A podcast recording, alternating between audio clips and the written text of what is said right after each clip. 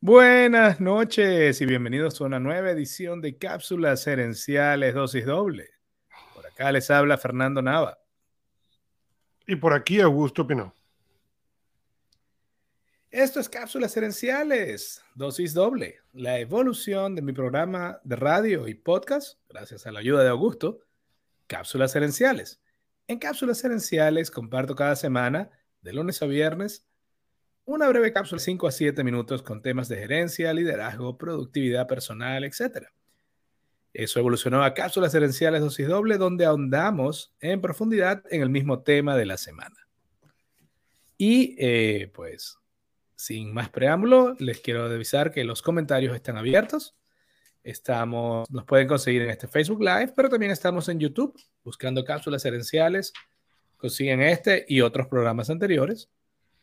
Em, y estamos en Facebook, Instagram, LinkedIn, YouTube y nos pueden escribir a cápsulaserenciales.gmail.com o nos pueden acompañar en nuestro grupo de Anchor, el cual a gusto grupo va a poner de este Telegram, así como en cualquier plataforma de podcast. Así como en cualquier plataforma de podcast. Apple Podcast o cualquiera que les guste. Spotify, Google Podcast, bueno, Spotify sí cantamos. Lo cual no, lo cual no es bueno para nadie. Mira, yo no sé si es una buena idea en realidad cantar, pero, pero bueno, si a ti te hace feliz cantar, cantamos, ¿no? Y tú siempre tienes la posibilidad de ponerme en mute para defender a nuestra audiencia. Por supuesto, no te quede la menor duda que vamos en mute seguro. Y si no vamos a mute, Facebook nos censura, nos pone explícitos. Eh, no sería desinformación, sería algo así como eh, crimen de lesa humanidad.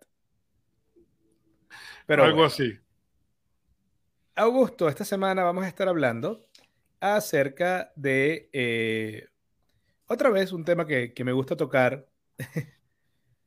Ah, yo muchas veces escojo los temas del programa basado en herramientas que yo necesito.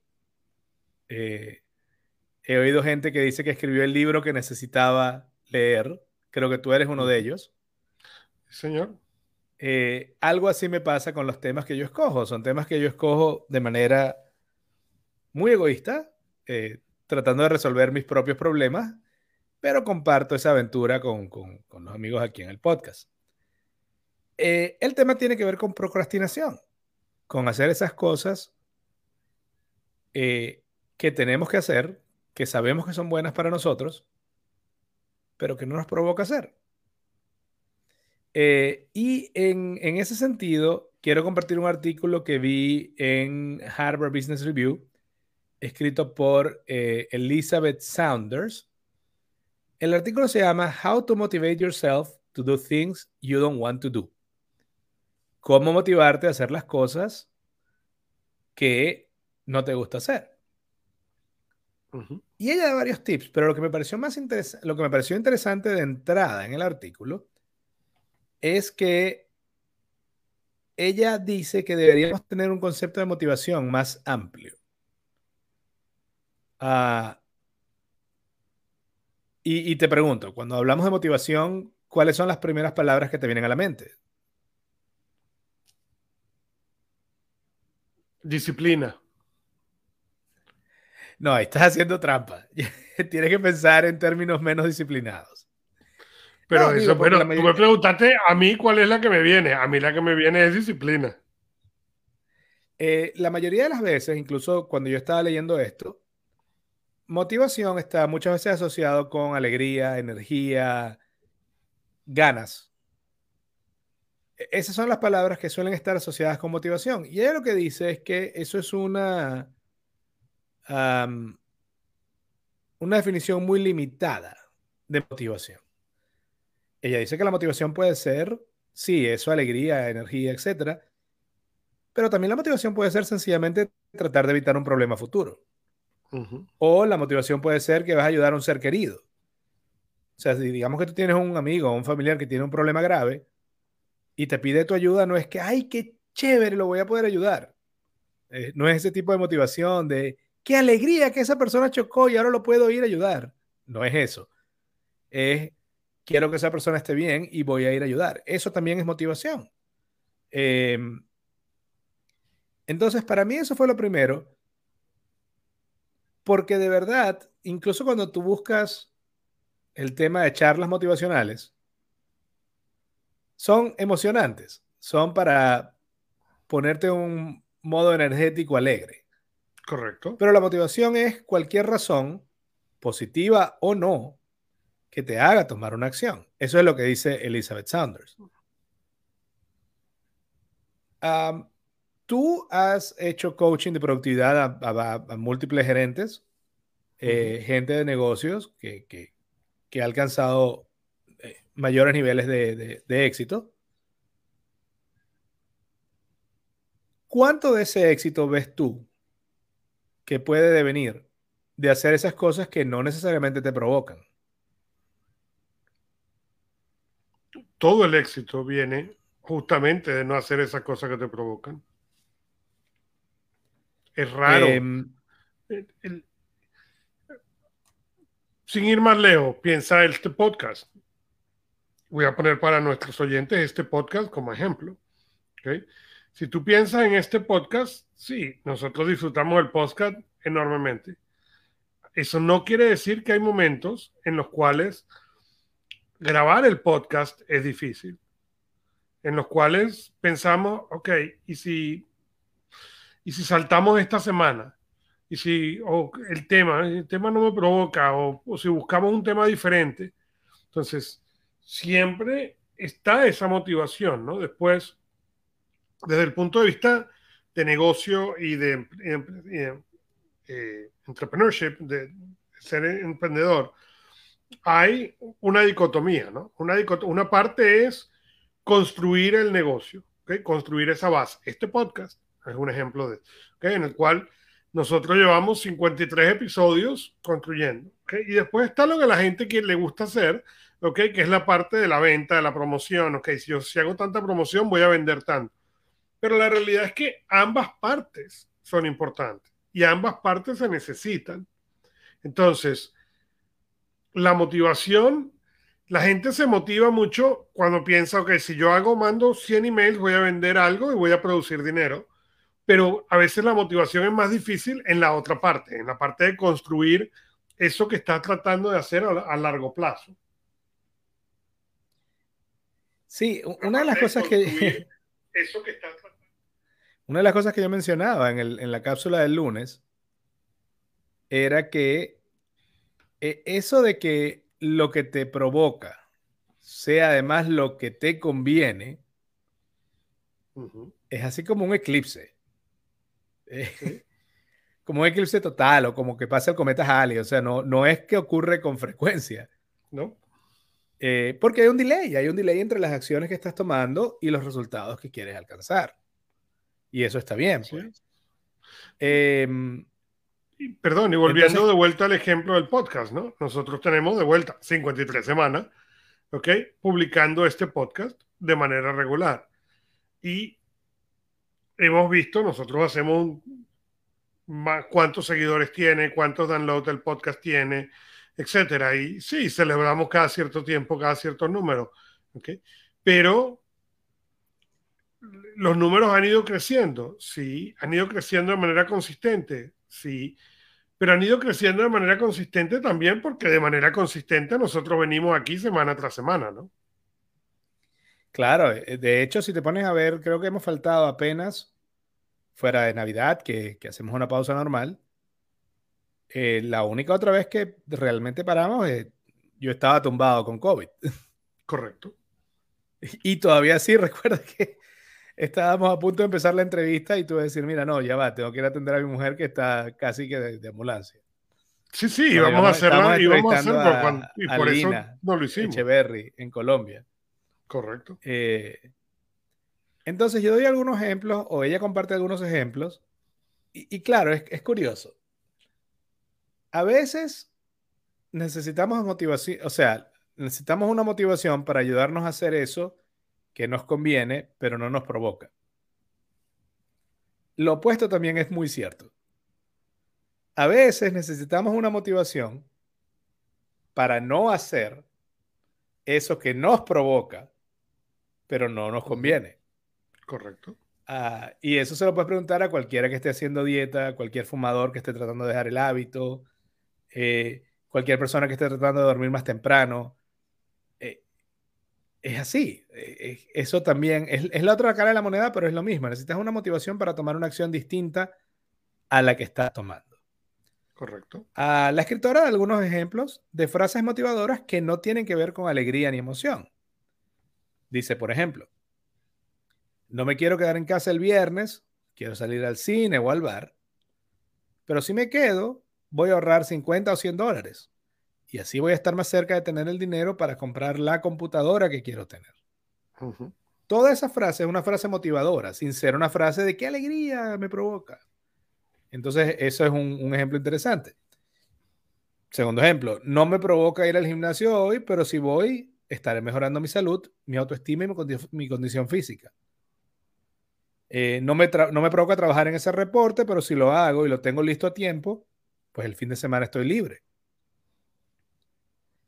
Eh, en esos tres ejemplos, insisto, la motivación no tiene que ver con qué alegría y cuánto me provoca hacerlo, que es la palabra, que es la asociación que yo siento más común y que yo mismo hacía antes de leer este artículo con motivación. Y el problema cuando tenemos ese concepto de motivación es que entonces vamos a sentir que si no nos provoca, entonces no vamos a tomar las acciones necesarias. O que solo las vamos a, probar, a, tomar cuando I feel like it, cuando me siento como que, bueno, ahora sí. Y si hacemos eso, no hay, no hay avance. no hay, no hay progreso. Eh, yo mencionaba el lunes que es para mí como una lucha entre quienes somos ahorita y quienes queremos ser.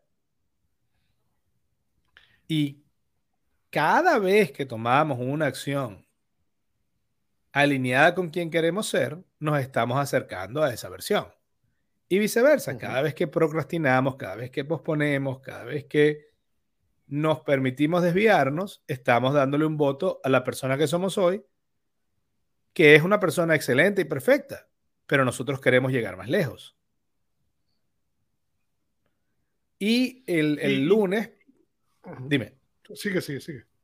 Bueno, y nada, el lunes yo decía, mencionaba una frase de Jim Rohn que decía, para que tu vida cambie, tú debes cambiar. Para que las cosas mejoren, tú debes mejorar.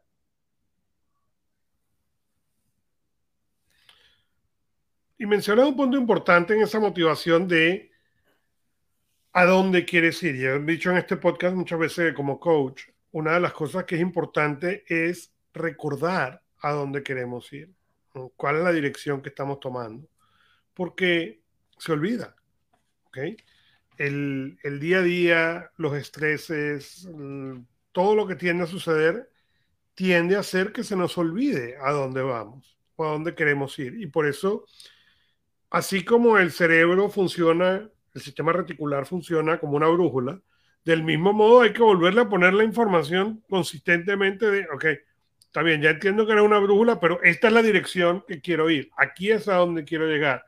Estas son las cosas que son importantes, ¿no? Yo he hablado en el show anteriormente del, del diario del impacto, del Impact Journal, que yo creo y que yo trabajo con mis clientes, donde yo les recomiendo a mis clientes todas las mañanas todas las noches, ¿ok? Revisar, primero crear lo que yo llamo el, del inglés el where, el a dónde. ¿Cuáles son esas tres cosas no negociables a nivel personal? ¿Cuáles son esas tres cosas no negociables a nivel profesional, a nivel de carrera, de, empleo, de empresa?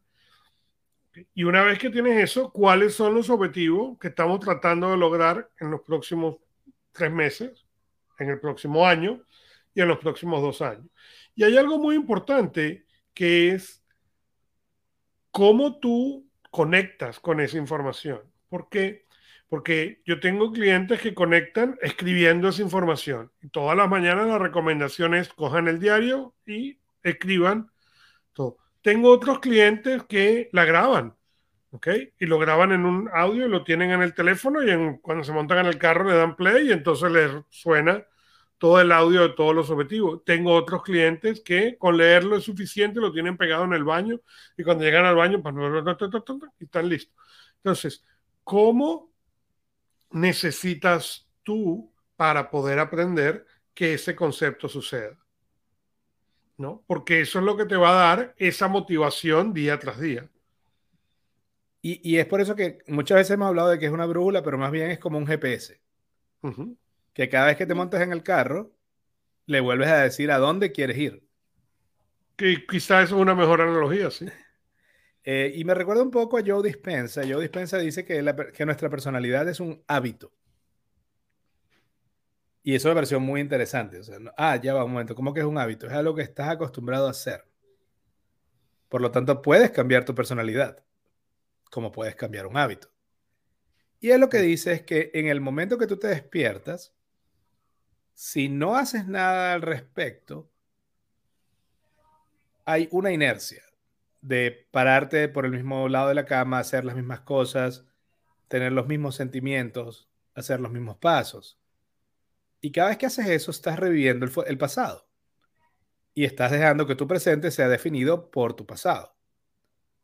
Entonces, él lo que dice es que hay que, e, esa visión de futuro, hay que tenerla presente tanto tiempo durante el día como sea posible para evitar caer en esa definición, eh, volver a caer en esa versión pasada que eres ahorita.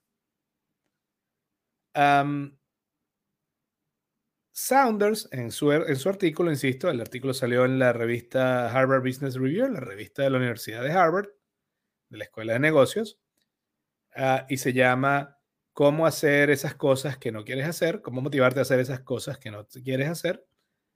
Ah, en inglés se llama How to Motivate Yourself to Do Things You Don't Want to Do. La página de Harvard de Business Review está en inglés los, los, artículos eh, y puedes leer tres artículos gratis al mes si no, si no quieres eh, suscribirte. Y puedes leer algunos más cuando te suscribes al correo. Siempre tienen muy buena información. En ese artículo ella menciona esto que hablamos de la motivación y luego dice eh, tres sets de herramientas para ayudarnos a hacer esas cosas que no nos provocan hacer, pero que nos convienen. La primer, el primer set de herramientas son las otras personas. hay una frase anónima que dice, muéstrame a tus amigos y te mostraré tu futuro. Ah, los humanos, pues somos seres sociales por naturaleza, nuestra identidad, nuestros hábitos, nuestras aspiraciones, están altamente influenciados por nuestros entornos, por la gente que escogemos mantener en nuestra vida. Igual pasa entonces con eh, cualquier plan que quieras hacer que va a requerir hacer algo que nunca has hecho antes, va a pedirte, vas a encontrar esa resistencia no te va a provocar hacerlo, porque es algo nuevo, es algo que a lo mejor no sabes hacer bien. Una de las maneras de usar la gente para esto es delegar. Y yo lo he dicho varias veces. Eh, para poder hacer cápsulas gerenciales, la versión grabada, que sale de lunes a viernes, yo tengo que, escribir, que investigar, tengo que escribir, tengo que grabar y tengo que editar. El proceso que menos me agrada y que, me, y que y en el que tengo menos calidad es editar. Entonces busqué un editor que me edite el programa. Pero, ¿cuál es el, cómo esto me motiva a escribir más temprano en la semana?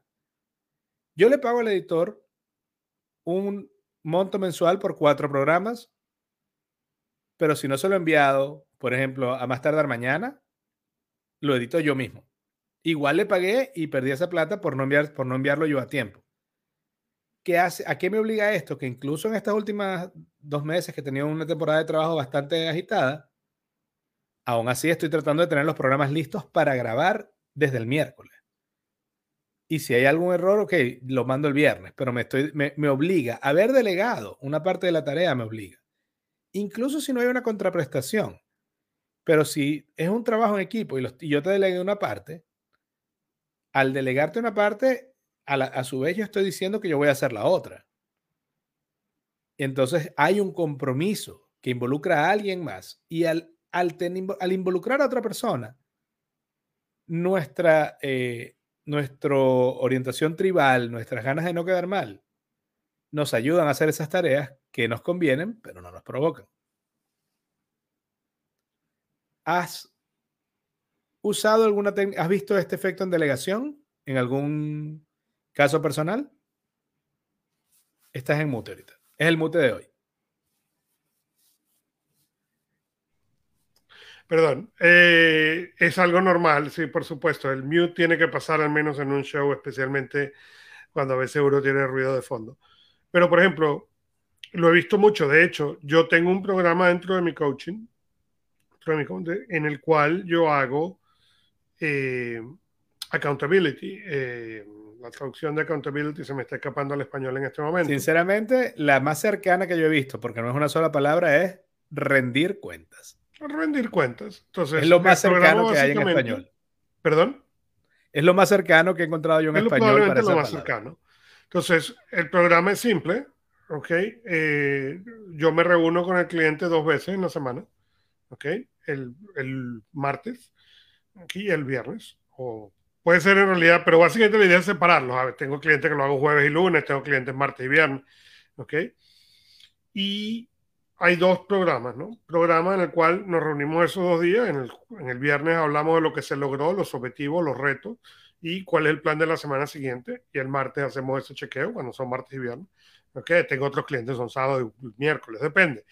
Pero eso, y el otro es cuando tengo clientes que tienen eh, cosas muy importantes, entonces el chequeo es mucho más seguido, ¿no? a lo mejor por un par de semanas son cada dos horas. Eh, pero ¿qué es lo que permite? Cuando yo te voy a decir a ti, Fernando, yo voy a preparar el show o las notas del show y las voy a tener para el viernes. Ahora yo, y te digo, voy a prepararlo. Cuando yo no lo digo, es una, una cosa, una rendir cuenta conmigo mismo y nosotros nos podemos convencer mucho de las excusas convencer a la tercera persona de las excusas es distinto. Y cuando tú hablas con empresarios, emprendedores, que tienen que decirte, ¿sabes qué? No, sí, sí te dije que iba a hacer eso y no, no lo hice. Como humano no es algo fácil. Entonces es una cosa por la cual mis clientes pagan felices porque les ayuda y empiezan a ver un progreso que no habían visto anteriormente pero es una motivación. Volvemos a aquello de que la motivación no tiene que ser siempre energía y flores y, relámpagos. La motivación puede ser, no quiero quedar mal con esa persona. No quiero tener que verbalizar que no hice lo que dije que iba a hacer. Eh, de hecho, la segunda técnica es precisamente rendir cuentas. Eh, y, y, básicamente es eso, pues tú, si por ejemplo te pusiste como meta que vas a caminar lunes, miércoles y viernes, tú vas a designar un amigo de confianza a un familiar y le vas a decir los lunes, miércoles y viernes en la noche me vas a preguntar si caminé. Por WhatsApp es sencillo. Y, el, y solamente el hecho de tener que responder a otra persona por tus acciones puede ayudar a sacarte de, de esa flojera de hacer esa cosa que no te provoca. Me pareció muy interesante lo que tú decías ahorita, que hay casos incluso de dos, de cada dos horas. Porque cuando estás tratando de cambiar quién eres y estás en una situación, una situación de altas apuestas, donde tienes que hacerlo rápido, no tienes el lujo de, pasar de perder mediodía siendo la versión de ti que no puede lograr ese negocio que quiere cerrar. Entonces, de hecho, de hecho yo tengo un cliente. Yo tengo un cliente que el reporte es cada 30 minutos. Cada 30 minutos, él envía un mensaje de texto, lo que iba a hacer en los 30 minutos anteriores y lo que va a hacer en los 30 minutos siguientes. Y ese es el plan de coaching que tenemos. Claro, claro. Y yo soy como em, su, su, su, compañero de, de, rendir cuentas, de accountability. Eh, la tercera forma es buscar un compañero o compañeros o compañeras de jornada. Eh, el mejor ejemplo de esto son los gym buddies los compañeros de gimnasio. Investigación tras investigación revela que eh, la gente que va a hacer ejercicio en equipo, en grupo, va durante más tiempo y con mayor frecuencia que la gente que va sola.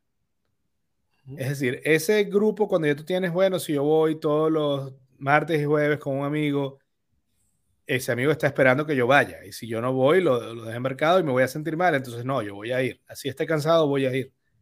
La realidad es que muchas veces no es. El reto no es hacer ejercicio en el gimnasio, el reto es llegar al gimnasio. Ya cuando estás allá, haces cualquier ejercicio y no hay problema.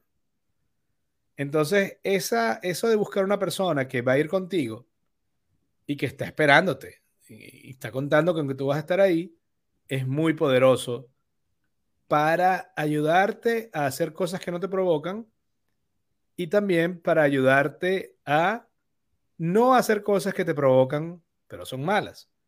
Y si vemos cómo, cuál es una de las cosas que se usa para eh, recuperarte de una adicción, el grupo.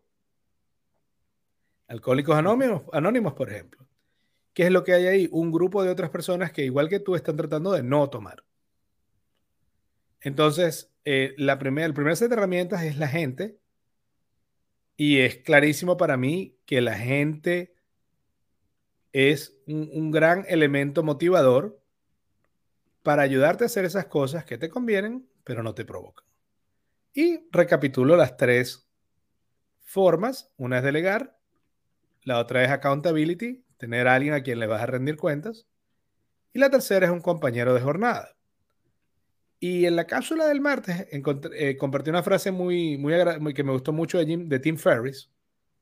Y él dice, no, sube, no subestimes el efecto de tu gente en ti.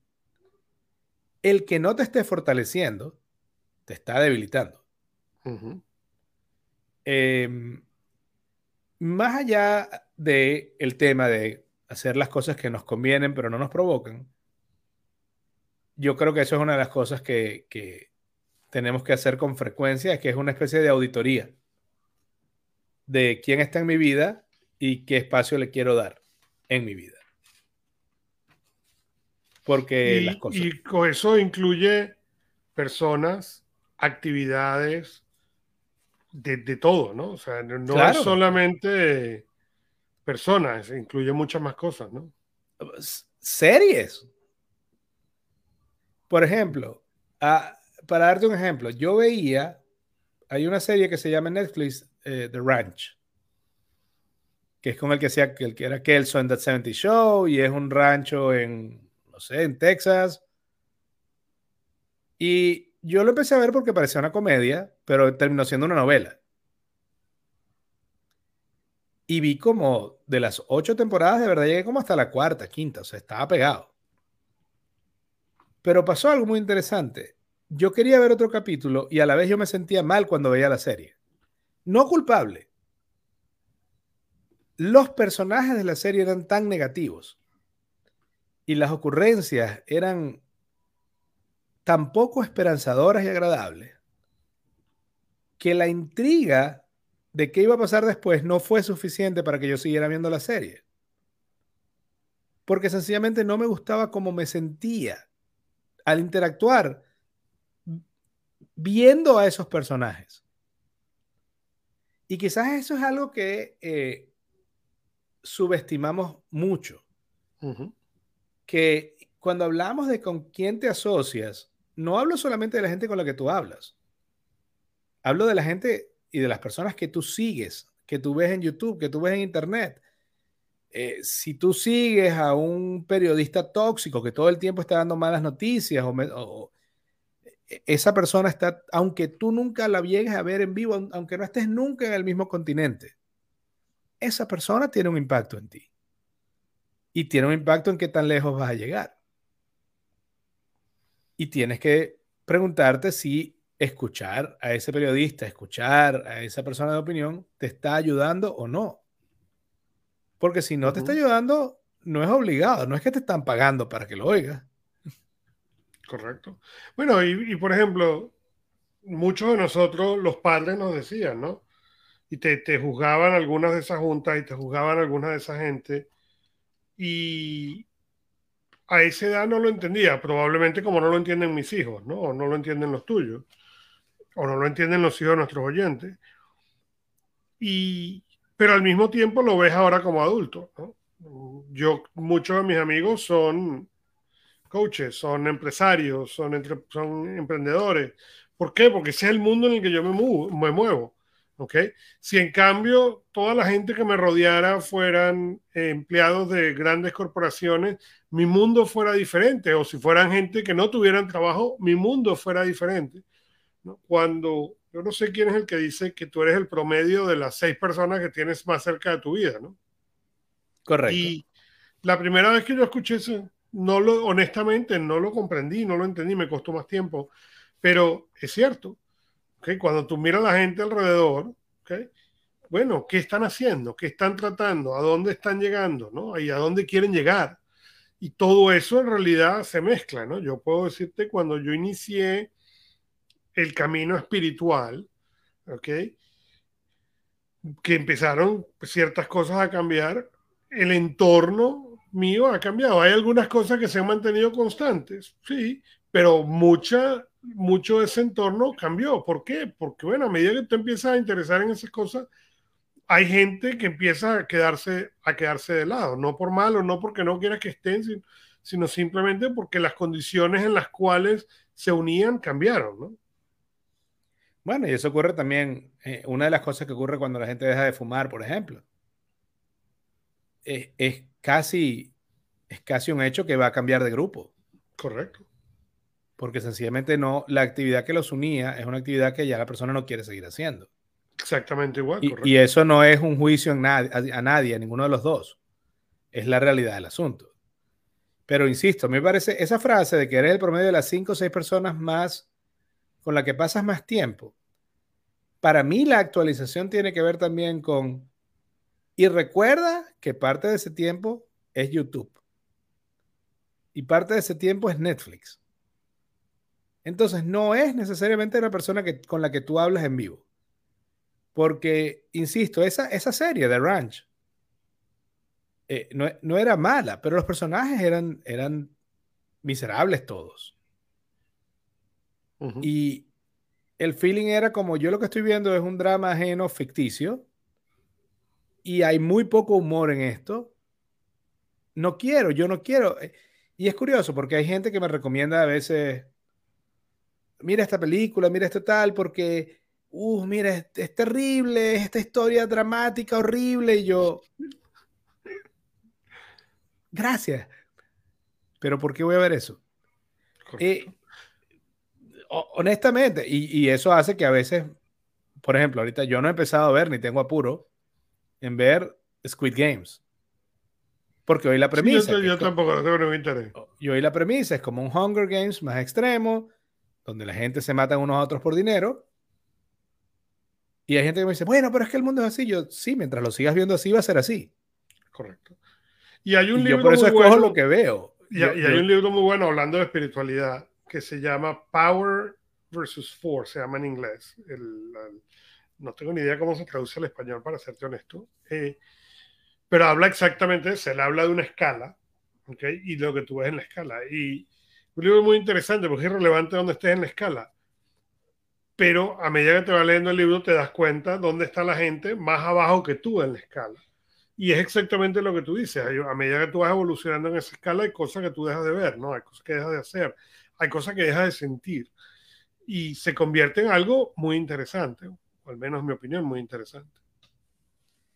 Eh, en el artículo de cómo motivarte a hacer las cosas que no quieres hacer, Sanders hablaba entonces, te mencionaba tres métodos. El primero es la gente. El segundo tiene que ver con cómo te aproximas a esa tarea que te conviene pero no te provoca.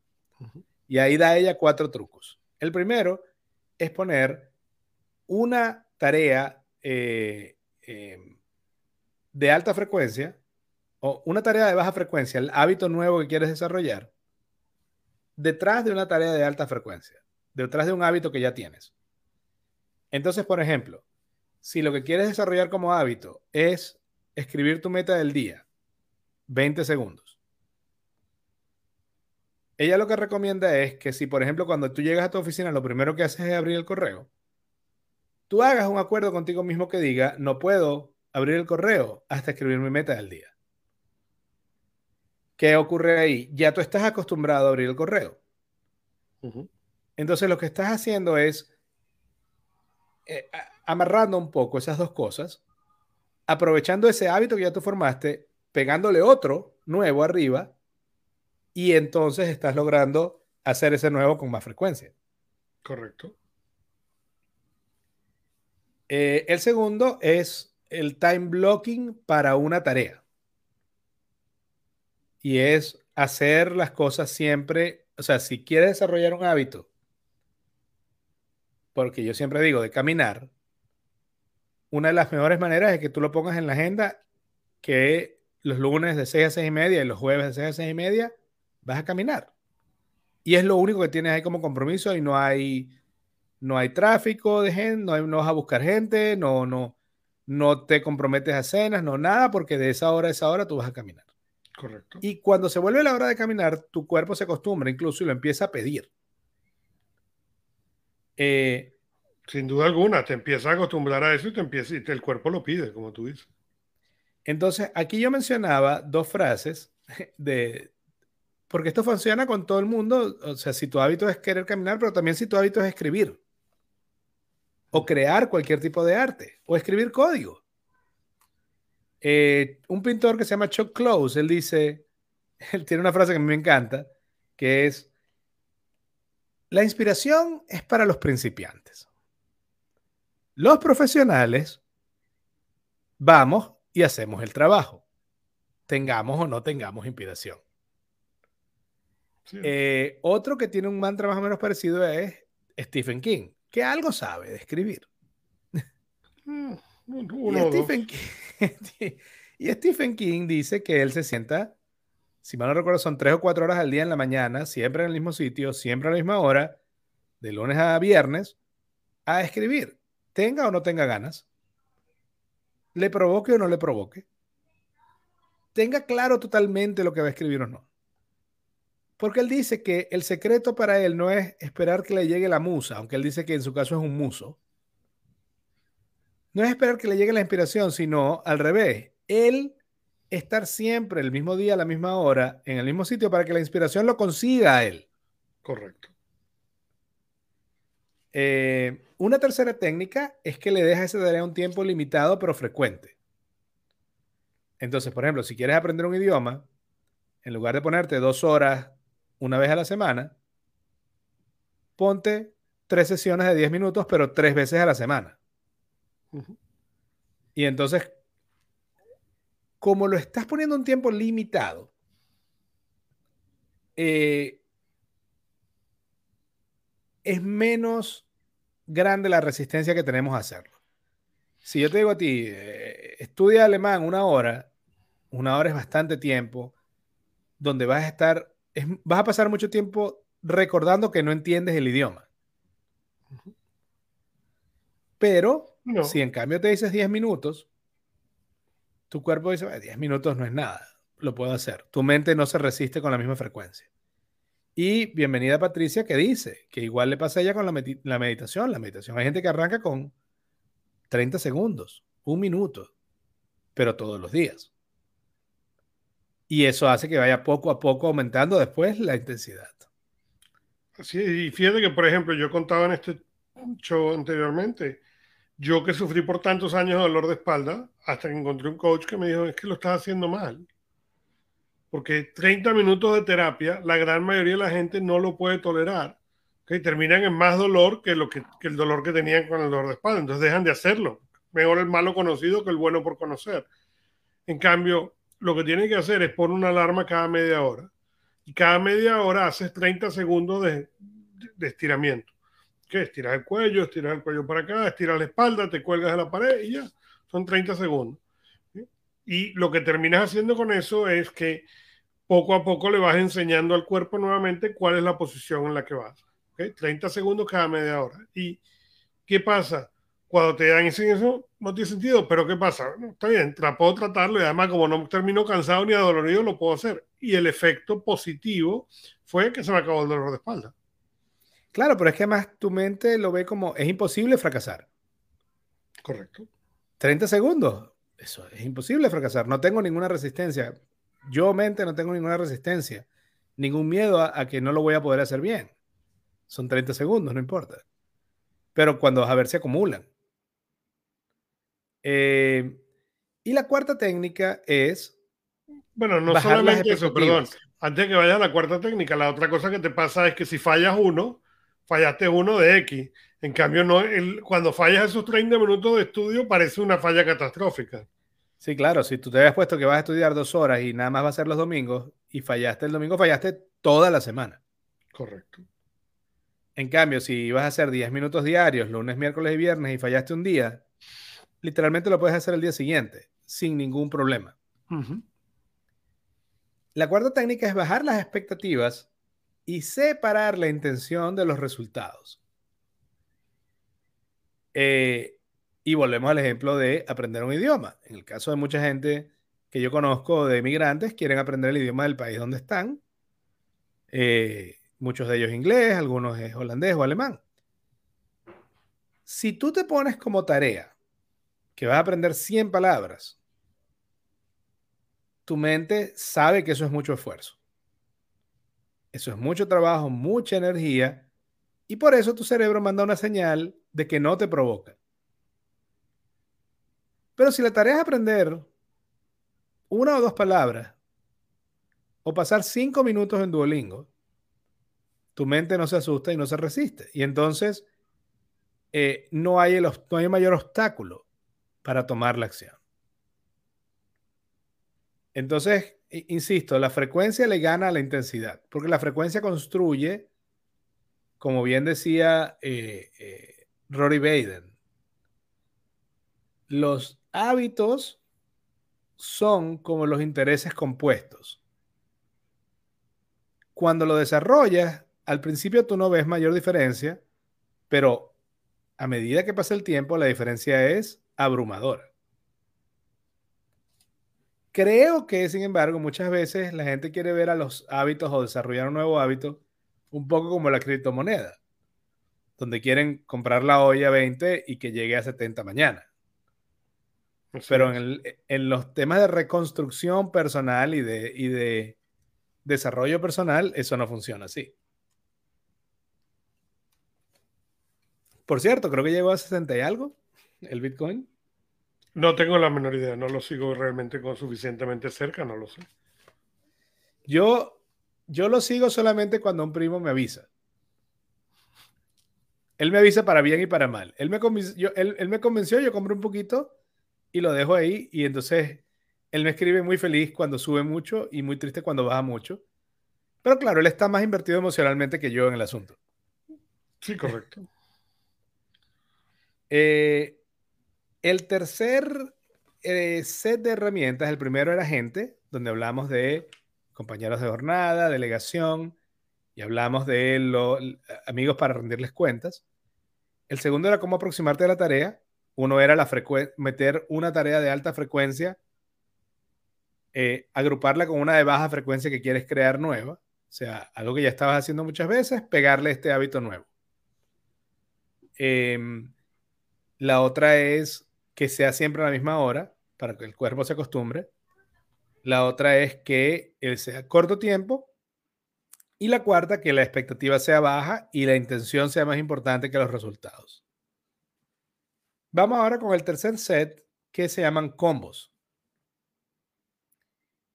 Eh, el primero de esos combos es el Temptation Bundling que viene a decir algo así como combo de tentación o empaquetarlo con tentación. Y es básicamente mezclar un, una tarea de gratificación instantánea que te provoca hacer con una tarea que no tiene gratificación instantánea, es decir, el efecto no lo ves a corto plazo y no te hace sentir bien de una vez, pero es importante para ti. Mi mejor ejemplo es el de Breaking Bad, la cual solamente puedo ver cuando estoy en la caminadora del gimnasio. Entonces, ahí está. La gratificación instantánea me la da la serie, la cual no veo si no voy al gimnasio. Y el, el efecto positivo está en que estoy haciendo ejercicio mientras veo la serie. Eso es el temptation building y a mí me ha funcionado bastante bien. Temptation Bundling. Y el segundo combo son los rituales. Eh, ahí hablé un poco de Nadal. Nadal siempre se arregla el pelo, se acomoda, hace una serie de movimientos, Rafael Nadal, el tenista, una serie de movimientos que son iguales cada vez que va a servir la pelota. Eh, y él dice que eso es para acallar las voces en su cabeza y conseguir adentro y replicar afuera de él el orden que quiere tener dentro de su cabeza. Yo, por ejemplo, cuando me voy a escribir las cápsulas, yo pongo música en YouTube. Pero no es cualquier música. Yo tengo dos o tres playlists nada más que puedo usar para eso.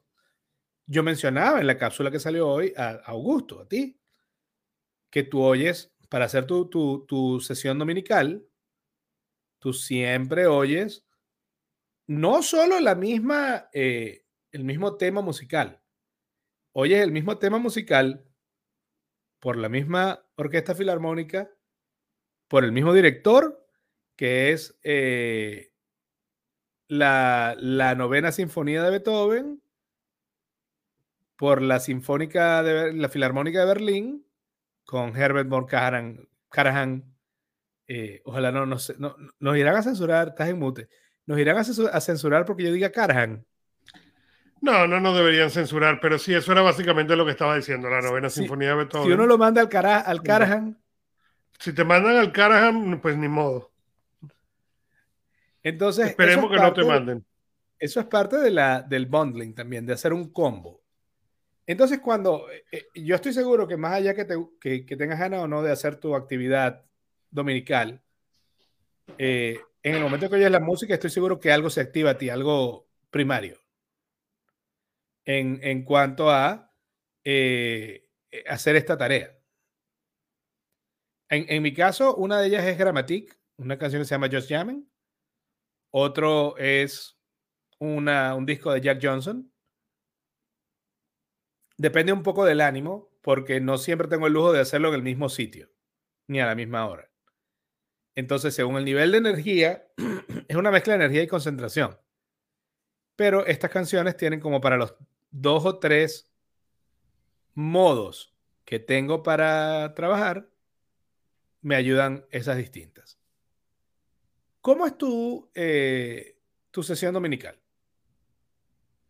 Mira, mi sesión dominical es muy ordenada, pero porque es la misma, yo empiezo, eh, lo primero, como digo, es la novena sinfonía de Beethoven, Von Karajan, ¿ok?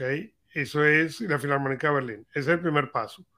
¿okay? Una vez que ese paso empezó, mi primer paso es lo que, lo se llama estar en claro, ¿no? Entonces yo recolecto los papeles, las notas de la semana, ¿okay? proceso el, la bandeja de entrada, que si no la he terminado de procesar.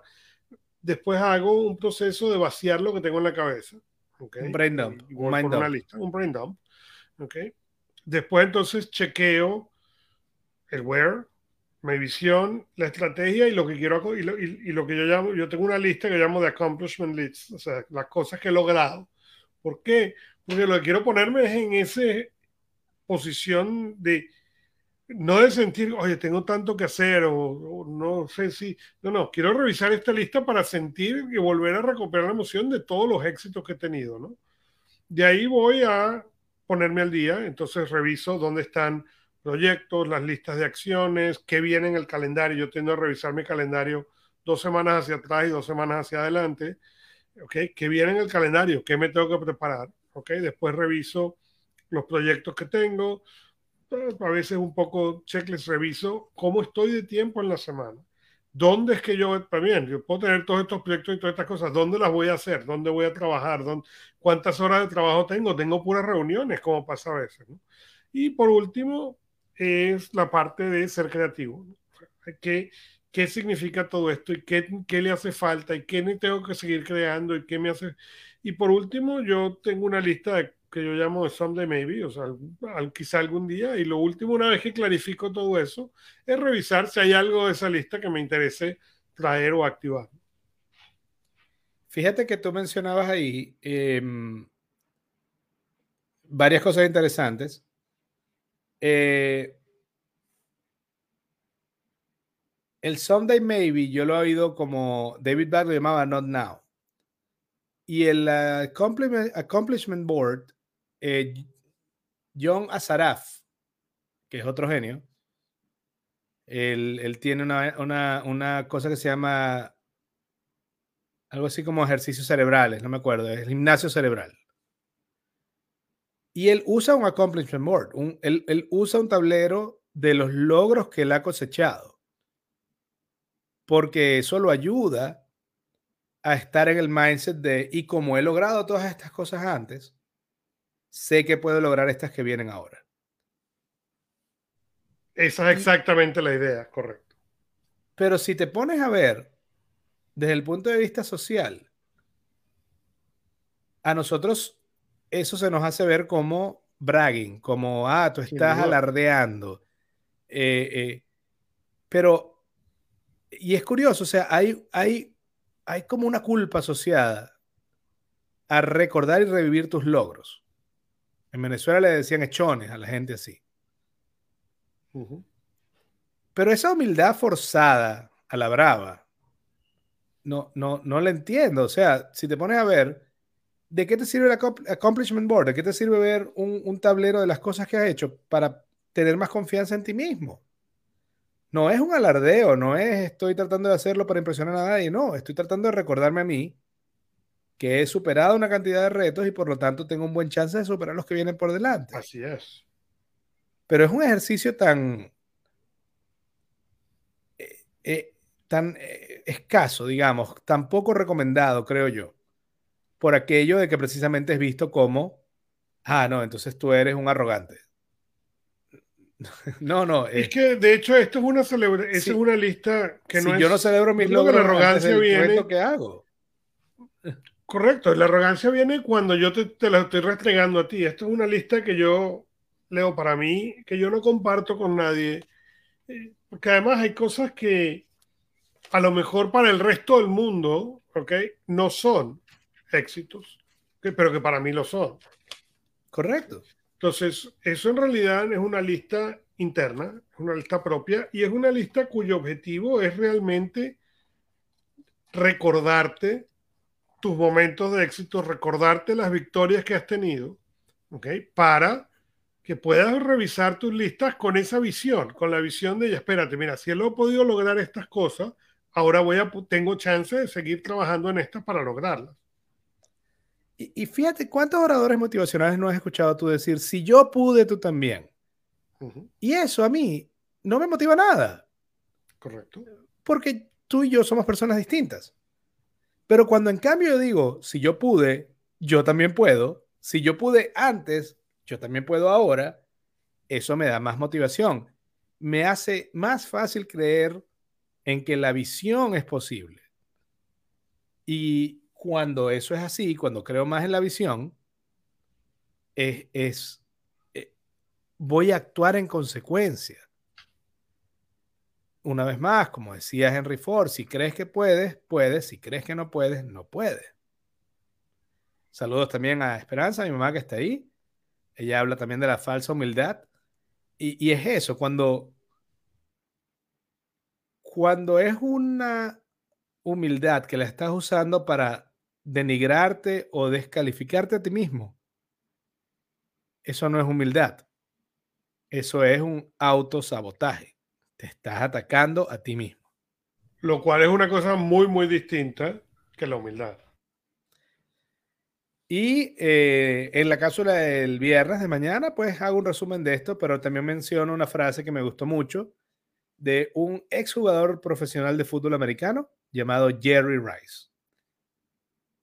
La frase me gustó tanto que yo digo que puede ser incluso un mantra eh, para mucha gente, ¿no? Y, incluso yo lo puedo usar de vez en cuando, que es, hoy voy a hacer lo que los demás no quieren hacer para mañana tener el futuro que los otros no podrán tener.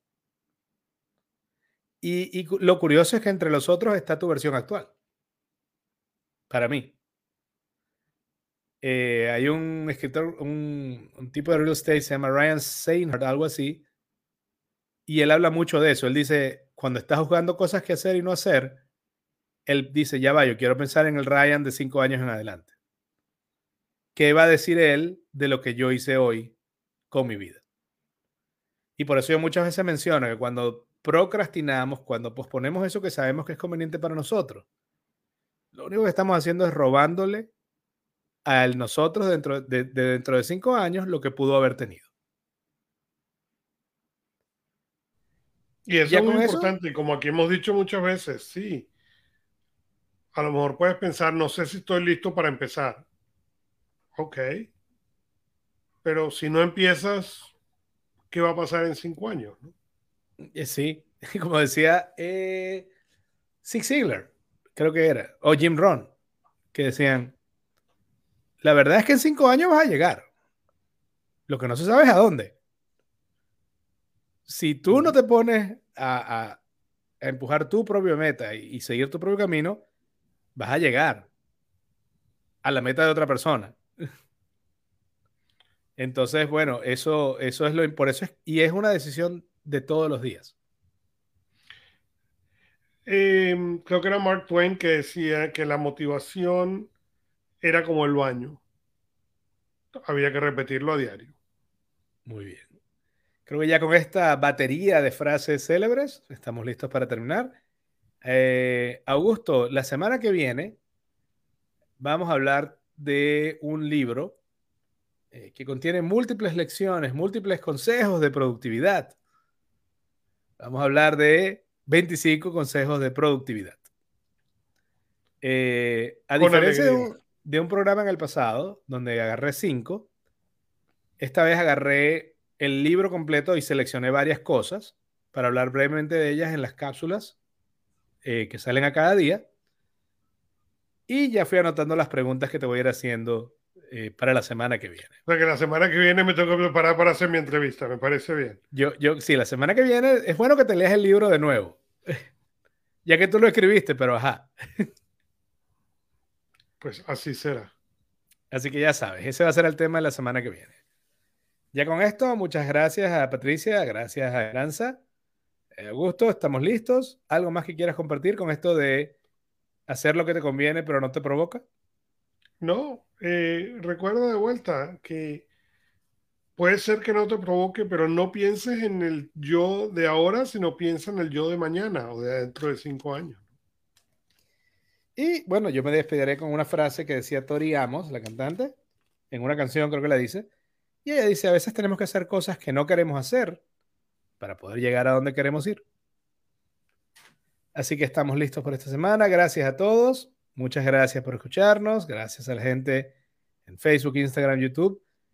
Y nos despedimos como siempre con el eslogan del programa. Tu éxito lo construyes con acciones, no con ilusiones. No con ilusiones.